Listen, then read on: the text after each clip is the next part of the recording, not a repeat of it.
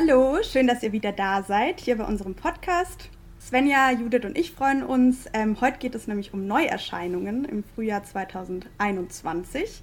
Und wir sind heute aus Heidelberg, Berlin und Bonn wieder für mit euch in Verbindung und freuen uns auf die neue Folge. Genau, es ist natürlich immer noch Corona, deswegen sehen wir uns leider nur über Skype, aber ich hoffe, ähm, dass die drei neuen Bücher uns über diese Situation hinwegtrösten. Jeder von uns hat sich heute ein Buch ausgesucht, das in den letzten Monaten erschienen ist. Äh, ich habe mich für Ministerium der Träume von Hengame Yagobi Farah entschieden, Lea für Adas Raum von Sharon Doda Utu und Judith für Trick Mirror über das inszenierte Ich von Gia Tolentino. Genau, und wie immer haben wir noch einen vierten Gast quasi neben den drei Büchern. Und das ist heute ein Rotwein, ein Cuvée aus Frankreich namens Lafette. Und den gibt es beim Bioladen eures Vertrauens. okay, wir wollen einsteigen mit Leas Buch Adas Raum von Sharon Dodua Otto. Und dieses Buch gibt es ähm, seit Februar 2021 in den Buchläden beim Fischer Verlag erschienen und die gebundene Ausgabe kostet ungefähr 22 Euro. Lea. Hat einen super schönen Einband. Ja, das, das ist natürlich auch wichtig. Das sollten wir hier nicht äh, unerwähnt lassen. ähm, genau, Lea, möchtest du uns vielleicht erstmal kurz ein bisschen was zur Autorin erzählen? Ja, gerne. Also sie ist britisch-deutsche und ist eben Schriftstellerin, aber gleichzeitig auch Publizistin und Aktivistin. Das merkt man sehr stark. Und ähm, was auch super wichtig ist für diesen Roman, ist, dass sie heute in Berlin lebt. Ursprünglich ihre Eltern eben aber aus Ghana stammen und sie gleichzeitig eben auch eine britische ähm, Nationalität hat. Also diese drei ähm, Orte spielen auch für ihren Roman eine wichtige Rolle. Und sie ist äh, sehr politisch aktiv und äh, setzt sich in den letzten Jahren eben gerade für äh, Themen wie Rassismus und Frauenrechte ein und möchte da eben vor allen Dingen für Empowerment und Feminismus oder macht sich dafür stark. Und was toll ist, dass sie 2016 mit dem Ingeborg Bachmann-Preis eben auch ausgezeichnet wurde. Und jetzt das aber ihr erster Roman ist, also es ist ein Debütroman. Ja, sehr cool. Ähm, Vielleicht macht es dann Sinn, wenn du uns einmal auch ein bisschen erzählst, wie du auf das Buch gestoßen bist, weil ja, genau. Ich weiß, du hast was darüber gelesen und dann warst du so gepackt, dass du es unbedingt lesen wolltest. Also, also ich war tatsächlich, es wurde ähm, beworben oder auch besprochen eben in der Zeitliteratur und fand das dann eben so spannend, weil ich mich halt auch selber sehr viel mit diesen zwei Hauptthemen ihrer Bücher oder auch ihres politischen Engagements mit eben Rassismus und Feminismus beschäftige und dachte dann, oh cool, ähm, ein Debütroman, das finde ich eben auch immer super spannend und ja, ich bin sehr zufrieden mit meiner Entscheidung. äh, das Buch äh, ist sehr, sehr interessant und bringt auch viele neue, für mich auch stilistische Mittel mit, die ich so davor, glaube ich, auch noch nicht gelesen habe. Ja. Um, um, was geht's denn? Spann uns nicht auf die Folter. Ähm, und zwar geht es um vier Protagonistinnen, die alle Ada heißen, also deswegen eben auch Adas Raum, der Titel. Sie spielen oder sie leben aber, diese vier Protagonistinnen, in sehr unterschiedlichen Zeiten, also Epochen und gleichzeitig auch Orten. Also es geht eben einmal um, es beginnt während der Kolonialzeit, dann springen wir nach äh, in ein KZ, also in, während des Nationalsozialismus. Dann geht es um eine Jüdin, die eben Ada heißt und dort im KZ ist.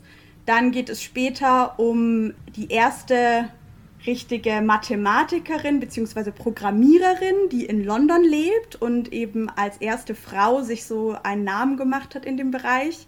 Und dann am Ende springen wir in die Gegenwart, ins heutige Berlin im 21. Jahrhundert, wo Ada eine schwarze, schwangere Frau auf Wohnungssuche ist. Und all das wird aber eben nicht erzählt aus der Perspektive dieser vier Frauen, sondern aus der Perspektive von vier Gegenständen. Das ist das, was so ein bisschen. Wie müssen wir uns das vorstellen? Genau, es ja. hört sich vielleicht ein bisschen absurd am Anfang an, aber es ist tatsächlich so, es geht ähm, um vier Gegenstände. Im ersten ist es ein Besenstiel tatsächlich. Also alles, was der Besenstiel sieht, beschreibt er irgendwie dem oder der Leserin. Dann ist es beim zweiten Mal ein Türknauf. Dann ein, der Raum im KZ, wo die Hauptperson, also die Protagonistin, lebt oder auch ähm, Das heißt, jetzt arbeitet sie, wird zwangsprostituiert, also eben auch ihre Traumata irgendwie erlebt. Und das letzte ist ein Reisepass. Und es ist eben wie so eine Art Erzähler, die oder der oder die aber eben diese Perspektive von diesem Gegenstand einnimmt und dann auch aus dieser Position spricht. Ich lese dazu einfach mal ein Zitat vor, vielleicht könnt ihr euch das dann besser vorstellen. Ja, ich glaube, das wäre ganz gut, weil ja. ich bin gerade so, äh, wie, okay, aus der Perspektive eines Türknaufs, ja. habe ich das noch nie gesehen. und zwar ist das äh, aus der Perspektive von dem Reisepass. 2019 wurde ich zu einem glänzenden, nagelneuen britischen Reisepass. Ich bekam einen bordeauxroten, mit Goldfarben bedruckten Buchstaben auf der Vorderseite. Die Darstellung des Löwen und eines Einhorns, die jeweils auf ihren Hinterbeinen links und rechts von einer Krone standen, fand ich seltsam.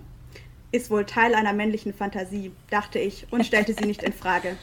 Ich konzentrierte mich stattdessen auf die Freude in Adas Augen, als sie mich mit beiden Händen an sich klammerte.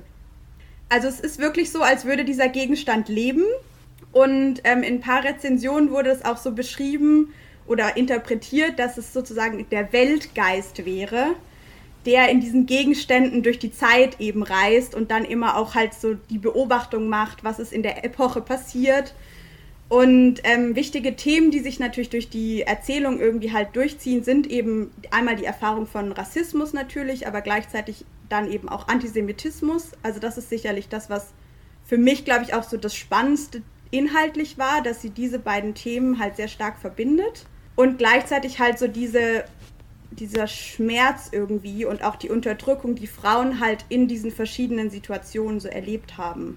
Ich finde es schon sehr spannend, oder für mich war es sehr spannend, das so in diesen verschiedenen Epochen zu ähm, erleben, weil halt einfach viele Parallelen dann immer wieder aufgezeigt werden aber gleichzeitig halt durch diese Erzählung aus der Perspektive von den Gegenständen war es so komplett neu für mich. Also es war schon sehr speziell. Das klingt jetzt nach echt vielen richtig schweren Themen, ehrlich gesagt. Warum sollten wir das Buch dann trotzdem alle lesen oder sollten wir es überhaupt alle lesen? Also ich glaube, das Buch erfordert schon ähm, Interesse irgendwo an diesen grundsätzlichen Themen wie ähm, Rassismus und so weiter und fordert den oder die Leserin schon auch dazu auf, viel nachzudenken. Also es ist, glaube ich, kein Buch, wo man jetzt sagt, oh, ich hatte Sonntagnachmittags mal Lust auf leichte Lektüre, weil es halt auch, es geht um viel Schmerz, es geht um viele negative Erfahrungen. Ne? Und ich finde trotzdem, das ist ein unglaublich wichtiges Buch ist für die, für die heutige Zeit, für viele aktuelle Themen, weil es eben auch diese Kontinuitäten aus einer geschichtlichen Perspektive uns irgendwie aufzeigt. Aber gleichzeitig halt nicht aus, aus einer bestimmten Perspektive, sondern durch diese Perspektive von den Gegenständen habe ich das Gefühl, man kann diese Situation verstehen. Und das finde ich so spannend an diesem Buch. Also was, was ich, glaube ich, auch als neu oder anders irgendwie sagen würde. Und ich finde, dass es jeder lesen sollte, aber vielleicht im richtigen Zeit, zum richtigen Zeitpunkt. Also nicht unbedingt als entspannende Lektüre, sondern eher wirklich als Beitrag zu einer Diskussion zu aktuellen Themen. Ja. Okay. Wäre es also ein 5 von 5 Weinflaschenbuch für dich? Nein, es bekommt für mich 4 von 5, weil für mich tatsächlich hat diese Verbindung zu der heutigen Person, also zum 21. Jahrhundert, für mich war irgendwie ein Bruch da im Buch. Ich kann nicht so genau definieren, warum, aber für mich haben diese ersten drei Adas, also Protagonistin, super gut auch funktioniert, weil sie werden durch einen Gegenstand auch verbunden, der immer mitreißt. Das ist so ein goldenes Armband, das ist vielleicht auch noch wichtig, so eine Verbindung. Und irgendwie hat aber für mich dann dieser Bruch in die heutige Zeit, irgendwas war für mich da nicht stimmig. Deswegen ein Flascheabzug. Aber ein tolles Buch, ein toller Debütroman und ich würde ihn euch beiden auf jeden Fall weiterempfehlen und alle, die sich auch für das Thema einfach oder für diese Themen interessieren. Ja. Also steht auf jeden Fall genau. auf meiner TBA-Liste. Also ich glaube, mich hast du auf jeden Fall überzeugt. ich muss direkt mal wieder eine Buchbestellung aufgeben. Dann würde ich sagen, wir machen vielleicht weiter mit Svenjas Buch. Genau, und zwar hat uns Svenja mitgebracht das Ministerium der Träume. Und zwar ist es auch im Februar 2021 erschienen. Also die sind gleichzeitig rausgekommen, unsere beiden Bücher, ähm, bei Blümenbar beim Aufbauverlag. Und auch hier kostet die Ausgabe gebunden 22 Euro. Also die Fakten sind schon mal sehr ähnlich. Jetzt bin ich gespannt, was du uns zu Autorin und natürlich auch dem Inhalt erzählst. Äh, ja, also ich freue mich sehr. Es ist wieder ein Debütroman, wie übrigens alle, oder ein Debütwerk, wie alle Werke, die wir heute besprechen. Und es ist tatsächlich die erste nicht-binäre schriftstellende Person äh, in unserem Podcast. Noch viel cooler. Äh, Hengame Yahubifara ist äh, eine Deutsch-Iranerin, die schriftstellerisch tätig ist und vor allen Dingen Leuten, die auf Social Media unterwegs sind, sicher auch als Habibitus bekannt ist. es gab da, ich glaube, ich Zeit ist relativ vor einiger Zeit ja auch die Kolumne in der Taz, äh, die ziemlich für Aufsehen gesorgt hat. Auf das Buch bin ich gestoßen, weil ich es tatsächlich gesehen habe bei einigen InfluencerInnen auf Instagram, die, äh, die jungen deutschen Autorinnen, denen ich da so folge, die alle ganz begeistert waren von dem Buch und es empfohlen haben. Deswegen muss ich mir das natürlich auch direkt zulegen. Es geht oberflächlich darum, um mm, Nass, die eine hm, Deutsch-Iranerin ist, äh, lesbisch. Sie lebt in Berlin, arbeitet dort als Türsteherin. Für sie bricht eine Welt zusammen, denn eines Tages steht die Polizei bei ihr vor der Tür und teilt ihr mit, dass ihre Schwester verstorben ist. Die Polizei sagt bei einem Autounfall, Nass glaubt, es war Suizid.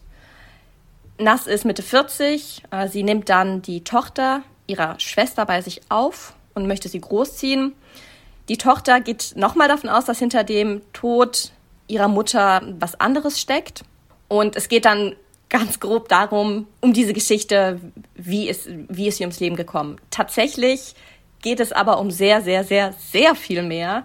Äh, um ganz, ganz viele Themen, die in Deutschland heute relevant sind, vor allen Dingen für Menschen, die nicht der Mehrheitsgesellschaft angehören.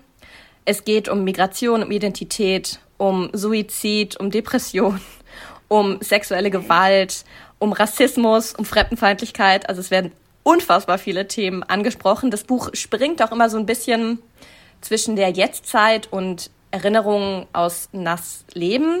Es wird auch an einigen Stellen so ein bisschen surreal. Das ist manchmal nicht so ganz klar, was ist jetzt Traum, was ist Wirklichkeit.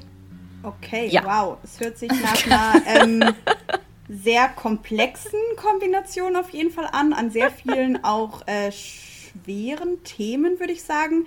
Wie hast du denn das Lesen wahrgenommen? Also ging es dir schon so, dass es auch sehr schwierig war, das zu lesen? Oder ist trotzdem so ein Lesefluss entstanden, dass man dann auch sagt, okay, nee, man ist gut durchgekommen? Oder musstest du das Buch, Buch vielleicht auch zwischendrin mal weglegen, ähm, weil es irgendwie zu krass geworden ist? Ich weiß nicht. Tatsächlich nicht. Also ich hätte es auch ehrlich gesagt erwartet, als ich mich ein bisschen mit dem Inhalt am Anfang beschäftigt habe, aber das Buch liest sich ziemlich gut. Das liegt auch daran, dass der Schreibstil sehr unserem, unserer heutigen Sprache entspricht. Man, es wird viel, im Neudeutschen nennt man das vielleicht Slang, benutzt, für uns einfach Alltagssprache. Es wird auch gender-inklusive und gendergerechte Sprache verwendet, Yay. was ich super finde. Das ist echt richtig großartig. Es liest sich also sehr, sehr einfach. Es sind viele harte Szenen mit dabei, die mich vielleicht am ehesten mal dazu gebracht haben, einfach mal zu sagen, okay, ich brauche auch einfach mal eine Pause kurz vorm Lesen aber auch einfach deswegen, weil es eben natürlich auch viele Themen sind, die uns als weißen Frauen, die der Mehrheitsgesellschaft anhören, angehören, einfach, mit denen wir nicht in Berührung kommen und von denen wir eigentlich nichts miterleben und die aber für viele Menschen trotzdem Realität sind in Deutschland und Alltag sind. Hast du vielleicht ein Beispiel dafür? Äh, ja, es geht dann zum Beispiel, was mir jetzt gerade ganz konkret einfällt, das ist relativ am Anfang des Buches. Äh, das hat mich aus irgendeinem Grund ähm, total aufgeregt. Nasir ist da zum ersten Mal bei einem Elternabend für, von der Schule ihrer Nichte. Und es geht da, glaube ich, um eine Klassenfahrt oder irgendwie sowas. Also ein Elternabend halt. Und sie ähm, und an diesem Elternabend sind dann halt auch viele äh, Hengame nennt sie so schön Annas und Annikas, also so quasi die, die Klischee-Almans, äh, die sicher auch die es garantiert auch so in der Realität sind, die teilweise aber auch sehr überspitzt wirken. Und sie wird da eben auch einfach bei diesem Elternabend von diesen Annikas und ähm, Annas und äh, Sabines und wie sie alle heißen, ähm, hintenrum und dann auch eindeutig äh, rassistisch einfach beleidigt und ähm, auf übelste Art und Weise angegangen. Und es wird schlecht über ihre Schwester gesprochen und so. Genau. Also es gibt noch ganz viele andere, viel drastischere und viel dramatischere Szenen, aber aus irgendeinem Grund ist mir das einfach so im Gedächtnis geblieben. Okay, ja. aber das heißt, es geht schon ziemlich hart zur Sache. Wem würdest du denn dieses Buch jetzt empfehlen? Also ist es wirklich dann auch was für jeden oder ist es eher Nein. so auf spezielle Personengruppen vielleicht zugeschnitten? Ich würde es auf jeden Fall nicht jedem empfehlen. Ich würde es prinzipiell ein Buch wie das, wo Themen angesprochen werden, die eben für, äh, die einfach Alltag sind in Deutschland, mit denen viele Menschen aber nicht in Berührung kommen, solche Bücher würde ich natürlich eigentlich prinzipiell jedem empfehlen, aber dieses Buch ganz speziell auf jeden Fall nicht. Das würde ich zum Beispiel nicht Leuten aus der Generation meiner Eltern geben, einfach weil ich glaube, dass der Schreibstil, dass sie damit einfach wenig anfangen können und vielleicht auch einfach weniger Zugang haben. Es gibt auch viele popkulturelle Referenzen, die wir jetzt verstehen oder Leute in unserem Alter sicher auch irgendwie verstehen, aber viele andere vielleicht nicht. Ich würde es auf jeden Fall Leuten in unserem Alter empfehlen, und da eigentlich auch durchgehend. Weil ich glaube, also es gibt ein paar Sachen, die mich gestört haben, aber ich glaube, im Großen und Ganzen bietet das schon auf jeden Fall Zugang zu, zu schwierigen und komplexen Themen. Dann ist die letzte Frage, wie würdest du dieses Buch bewerten? Wie viele Weinflaschen gibt es dafür? ich bin hin und her gerissen. Also die ersten zwei Drittel des Buches, da hätte ich mindestens vier Weinflaschen gesagt. Aber ich war ehrlich gesagt ein bisschen enttäuscht von dem letzten Drittel. Das wirkt sehr gehetzt für mich. Ich bin, fand das Ende irgendwie nicht richtig zufriedenstellend hatte auch irgendwie das Gefühl, dass einige Figuren irgendwie überzeichnet waren an der einen oder anderen Stelle. Aber das ist sicher auch nur mein, mein ganz subjektiver Eindruck. Und deswegen habe ich mich jetzt für 3,5 Weinflaschen entschieden. Ja, und damit gehen wir aber auch schon zum letzten Debütwerk äh, von einer weiblichen Autorin. Da freue ich mich auch sehr drauf. Das Buch ist tatsächlich schon 2019 erschienen, aber die deutsche Übersetzung erst dieses Jahr im Februar. Äh, es wurde aus dem amerikanischen Englisch übersetzt im Fischer Verlag erschienen und kostet Trommelwirbel ebenfalls 22 Euro. Ich glaube, das ist so ein, vermutlich so ein Standardpreis für gebundene Ausgaben, ehrlich gesagt. Aber die englische Ausgabe gibt es schon im Taschenbuchformat, wer sparen möchte. Judith? Genau. Vielleicht noch wichtig zu sagen, das Buch ist von Chia Tolentino geschrieben, ähm, aber von Margarita Ruppel übersetzt worden. Ich wollte die Übersetzerin auch einmal nennen, weil ich finde, die hat das auch ganz toll gemacht. Und es gibt auch tatsächlich da noch ein Nachwort zur Übersetzung. Ähm, oh, toll, wie schön. Ja, genau. Das ist der Fun Fact für Lea heute. Ja, äh, Chia Tolentino ist in Kanada geboren und ist die Tochter philippinischer Eltern ist dann aber schon ganz, ganz früh in die USA gezogen, nach Texas und dort aufgewachsen und hat inzwischen auch die amerikanische Staatsbürgerschaft. Sie arbeitet als Journalistin und Autorin für den New Yorker. Ich glaube, das ist auch äh, recht bekannt hier. Und sonst engagiert sie sich sehr oder hat als Journalistin dann auch für feministische Blogs und Webseiten gearbeitet, also zum Beispiel für Jezebel oder The Hairpin die in den USA zumindest auch eine sehr, sehr große Reichweite haben. Ja, und Trick Mirror ist ihr erstes Buch, also Svenja hat es schon gesagt, ist auch ein Debütwerk, ist aber kein Roman zur Abwechslung, ähm, sondern eine Essaysammlung. Und ich würde sagen, deswegen tue ich mir auch ein bisschen schwer, damit den Inhalt so zusammenzufassen. Aber, Aber wenn du drei Wörter sagen müsstest, um das Buch, also um den Inhalt zu beschreiben, was würdest du sagen? Wow, ich würde sagen, es ist sehr ähm, gesellschaftskritisch. ähm, es ist auch Kommunismus, äh, Kommunismus, Kapitalismus kritisch. oh Gott, kommunistisch vielleicht das nicht, aber sozialistisch inspiriert. Ja, feministisch würde ich auch noch okay. sagen. Also das, äh, ich würde sagen, das Thema Feminismus zieht sich in gewisser Weise durch, wenn man nach etwas suchen wollen würde, das immer wiederkehrt. Da sie natürlich auch als Autorin und, ähm, sage ich mal, junge Frau in den USA, die auch dann eben nicht weiß ist, ähm, also auch nicht der Mehrheitsgesellschaft angehört, auch sehr spezielle Erfahrungen natürlich macht. Das spielt schon bei fast allen ihren Themen dann eine Rolle, weil sie es natürlich immer auch aus ihrer Perspektive wahrnimmt und beschreibt und wir natürlich alle irgendwie ja in gewisse Kontexte eingebettet sind. Was ich total interessant finde und dafür habe ich auch ein Zitat mitgebracht, ist, dass sie ja aber auch Teil dieser Gesellschaft ist. Ne? Also sie nimmt sich da auch gar nicht raus. Sie sagt nicht, ja, ich bin jetzt nicht irgendwie Teil der Mehrheitsgesellschaft oder ich bin, ich gehöre da nicht dazu, ich mache da nicht mit, sondern sie sieht das schon so, dass wir da irgendwie alle mit drin hängen. Ähm, und es gibt ein Zitat, das ist auf Seite 218 Und da sagt sie, ich bin den Merchandise-Artikeln, den kitschigen illustrierten Büchern über historische Kick-Ass-Frauen, die Coworking Spaces, Business Panels und Empowerment-Konferenzen ausgewichen. Aber ich bin ein Teil dieser Welt und profitiere davon. Selbst wenn ich ihre Stumpfsinnigkeit kritisiere, was ich auch tue, ich hänge mit drin. Also das ist so, ich glaube, das, was ich auch so für mich mitgenommen habe. Viele der Themen, die sie anspricht oder kritisiert, wie irgendwie Reality TV, ähm, Social Media, der Selbstoptimierungswahn.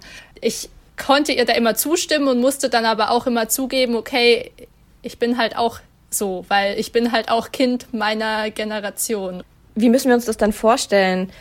Hat jeder Essay ein bestimmtes Thema oder, oder wie müssen wir uns so Essays vorstellen? Genau, also die haben immer ein bestimmtes Thema. Das ist immer so eigentlich ein Phänomen unserer Zeit, das aufgegriffen wird und das dann diskutiert wird.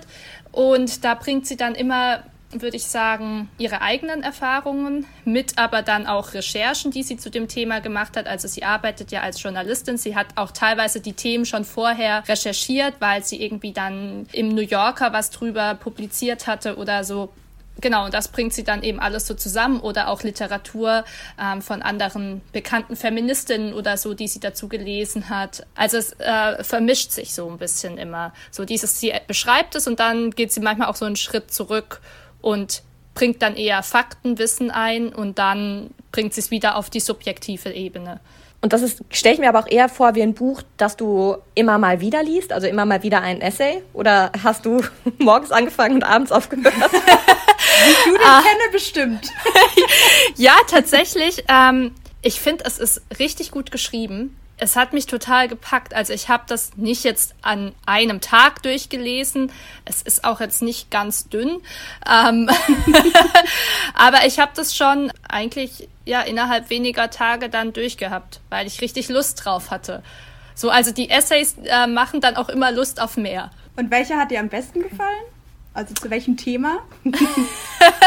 Oh, ich stelle heute die schwierigen Fragen. Äh, ja, nein, nein, äh, es gibt einen, der mir am besten gefallen hat. Und das ist tatsächlich auch der, weshalb ich überhaupt auf dieses Buch aufmerksam geworden bin, weil es gab auch eine Besprechung bei Zeit Online und da wurde auch vor allem über diesen Essay gesprochen. Und zwar ist das die Geschichte einer Generation in sieben Betrugsmaschen. Und ähm, wow, okay, krasser Titel. Also das ist der Titel. Und es geht eben um mehrere sage ich mal, Betrugsmaschen, nicht nur richtige Betrugsmaschen, wie es die früher gab oder wie man es vielleicht noch kennt, dass irgendjemand bei der Oma anruft und ihr irgendeine komische Zeitschrift aufquatscht oder so, sondern eben auch, äh, es geht um Wahlbetrug im Kontext eben der, äh, der Wahlen in den USA. Es geht aber dann auch um die Finanzkrise, um die Wohnmarktkrise in den USA, um die Student Loans, die eigentlich auch eine riesige Betrugsmasche sind, weil du die nie zurückzahlen kannst, so ungefähr. Ja, um die Girl Bosses, die alle so feministisch tun, aber es eigentlich nicht sind. Also da bringt sie ganz unterschiedliche Sachen zusammen und ich fand es total, ja, erfrischend. Klingt auf jeden Fall spannend. Ich habe auch so ein bisschen das Gefühl, wenn ich mir unsere Werke anschaue, also wir haben uns nicht abgesprochen, zu welchen Themen wir Bücher lesen wollen.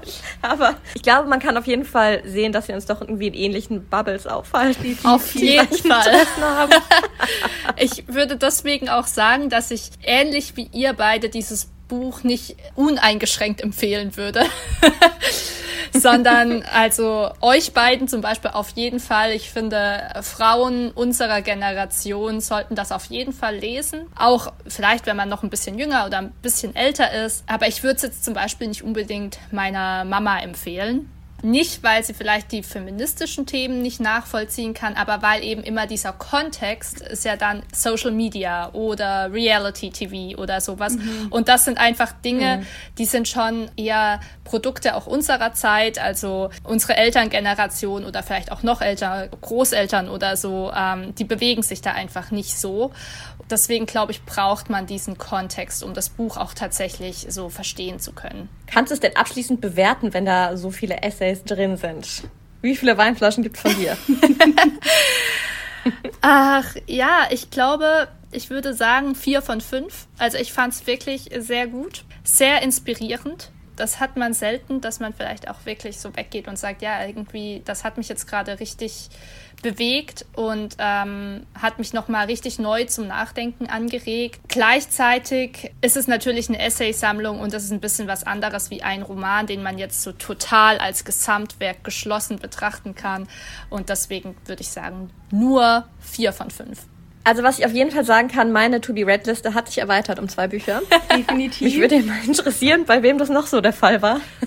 Wobei ich vielleicht aus Interesse einfach nochmal, wir haben jetzt alle gesagt, okay, ähm, wir würden die Bücher empfehlen an irgendwie Menschen aus unserer Generation, vielleicht vor allen Dingen eben junge Frauen auch, eben auch Menschen, die interessiert sind an Themen wie Rassismus, Diskriminierung verschiedenster Form. Würdet ihr denn sagen, es müssen nicht auch die, ich sag mal, das andere Geschlecht, die Männer unserer Generation genau diese Bücher lesen? Oder glaubt ihr, ich weiß nicht, eure beiden Bücher sind vielleicht dann auch speziell eher an ein weibliches Publikum gerichtet oder nicht unbedingt? Also ich würde sagen, bei meinem Fall, beim Ministerium mhm. der Träume auf jeden Fall nicht.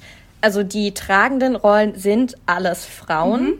Das kann man einfach so sagen. Ja oder die wirklich relevanten Rollen, die voll im Vordergrund stehen. Aber es ist jetzt ja auch nicht ungewöhnlich, dass ähm, Frauen die meisten Jahrzehnte und Jahrhunderte Bücher lesen mussten, wo Männer ja. die tragenden Rollen sind. Deswegen würde ich sagen, ähm, von den Themen her richtet es sich an alle, aber in unserer Generation. Okay. Also ich würde sagen, bei mir hängt so ein bisschen daran, welchen Essay man jetzt gerade liest. Es gibt schon mhm. welche, da spricht sie auch konkret eben Frauen an.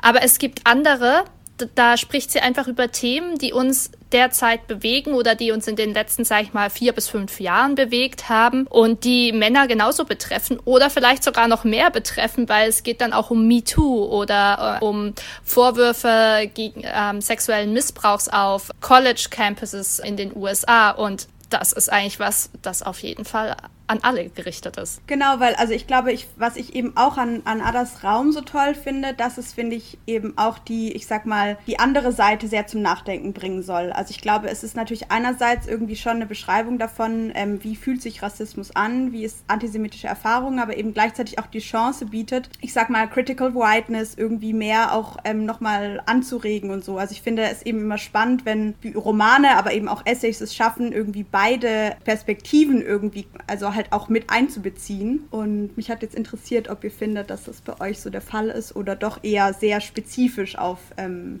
ein weibliches Publikum? Nee, ist eine super ja. Frage, weil es ja. soll natürlich nicht so sein, dass das überhaupt vielleicht so eine große Rolle spielt und dass, ja. ähm, dass man immer sagen muss, nein, nur für Frauen unserer Generation. Natürlich sind alle eingeladen, diese Bücher zu lesen. ja, vermutlich sogar insbesondere die Männer. Aber ja, genau. Cool, sagt uns auf jeden Fall, was ihr davon haltet, dass wir jetzt mal drei Neuerscheinungen besprochen haben. Wir würden uns natürlich freuen, wenn euch die Tipps gefallen haben. Lasst gerne Feedback da, am besten über Insta. Und wir freuen uns, wenn ihr in der nächsten Folge wieder einschaltet. Genau. Dann Prost. In dem Sinne, Prost. Prost. Genießt den Rotwein.